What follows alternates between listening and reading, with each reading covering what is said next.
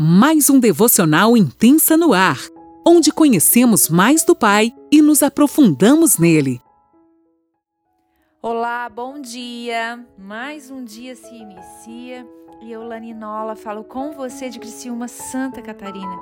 Que alegria te ter como companhia nesta manhã, onde nós temos aprendido tanto sobre o coração do Pai, sobre a palavra de Deus e o nosso amigo querido Espírito Santo está aqui para nos ensinar todas as coisas. Então vamos lá. A gente vai dar continuidade ao capítulo 17 do Evangelho de João, a partir do versículo 6 até o 12. Eu vou estar lendo na NAA e a dica que não pode deixar de ser falada é o que, gente? Pegue a palavra de Deus, a sua caneta, seu caderninho e vamos lá anotar o que o coração do Pai quer revelar para o teu coração nesta manhã e para o meu coração. Então vamos lá, se você quiser me acompanhar. Nós somos de Deus. Quem conhece a Deus nos ouve. Quem não é de Deus não nos ouve. Nisto reconhecemos o espírito da verdade e o espírito do erro. Amados, amem, amemo-nos uns aos outros porque o amor procede de Deus. E todo aquele que ama é nascido de Deus e conhece a Deus. Quem não ama não conhece a Deus, pois Deus é amor. Nisto se manifestou o amor de Deus em nós. Em haver Deus enviado seu Filho unigênito ao mundo para vivermos por meio dele. Nisto consiste o amor. Não em que nós tenhamos amado a Deus, mas em que ele nos amou e enviou o seu Filho como propiciação pelos seus pecados. Amados, se Deus nos amou de tal maneira, nós também amamos, devemos amar uns aos outros. Ninguém viu Deus. Se amarmos uns aos outros, Deus permanece em nós e o seu amor em nós é aperfeiçoado. Acho linda essa parte que diz: nisto consiste o amor, não em que nós tenhamos amado a Deus, mas em que Ele nos amou e enviou o Seu Filho como propiciação, propiciação pelos nossos pecados.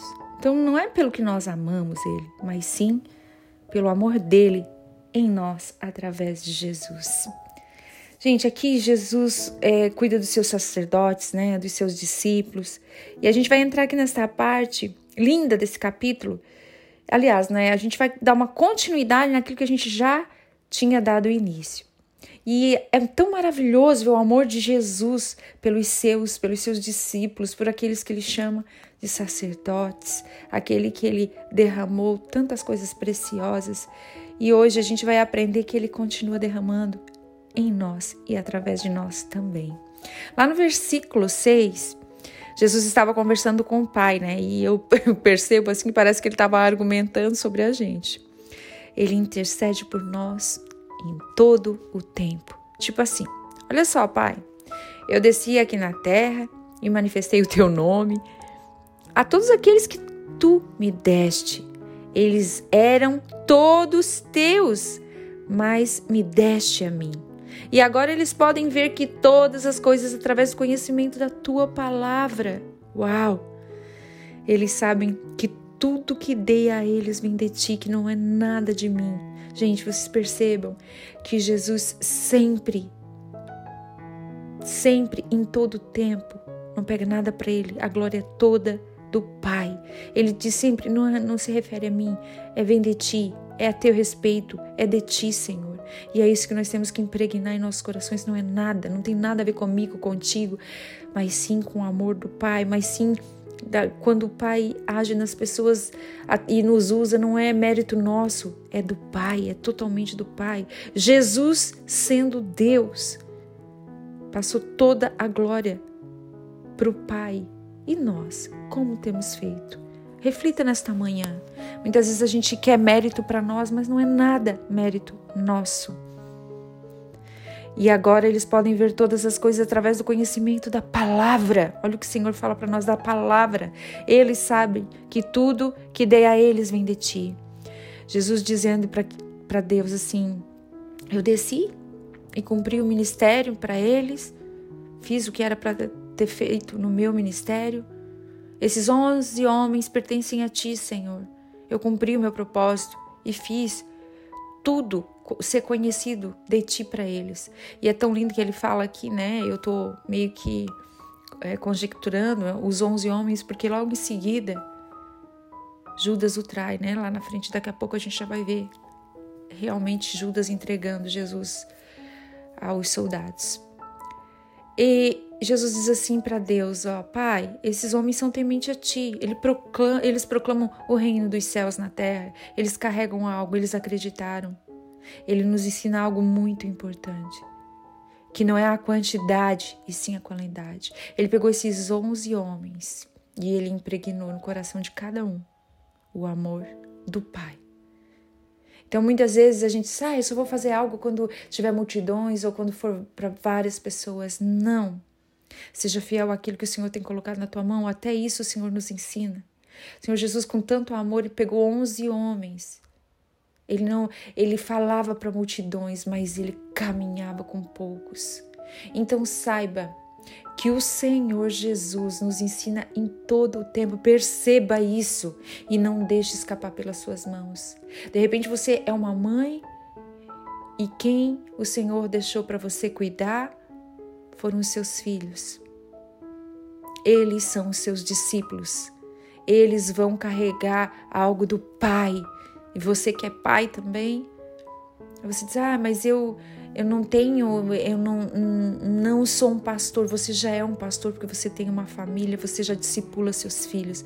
Então preste atenção, cuide daqueles que o Senhor colocou em suas mãos. É responsabilidade tua. Para que eles se aprofundassem na palavra e cumprisse o teu propósito na terra, eu caminhei com eles, pertinho deles eu ensinei a eles em todo o tempo. Eu caminhei lado a lado com ele. E eu acho tão lindo que o Senhor Jesus pegou esses homens e eu vejo ele ensinando para a gente como a gente deve fazer passo a passo. Primeiro, ele mostrou para esses homens quem era o Pai. E depois ele ensinou a palavra para os seus discípulos. E também revelou os planos do Pai para eles. Qual era o plano do Pai que o Pai tinha para cada um deles. E é isso que a gente deve deixar como legado nesta terra, por onde nós passarmos.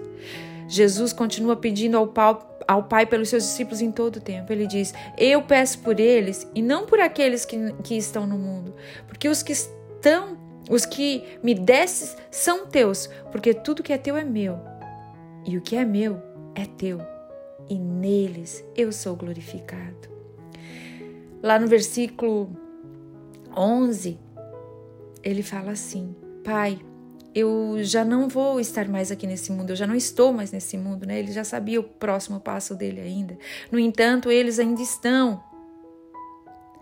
Enquanto eu irei para ti, eles vão ficar aqui. E ele insistia com o pai: Por favor, guarda-os, guarda-os em teu nome. É assim, e assim eles poderão ser um só, como eu e você somos um, gente. Isso é tudo.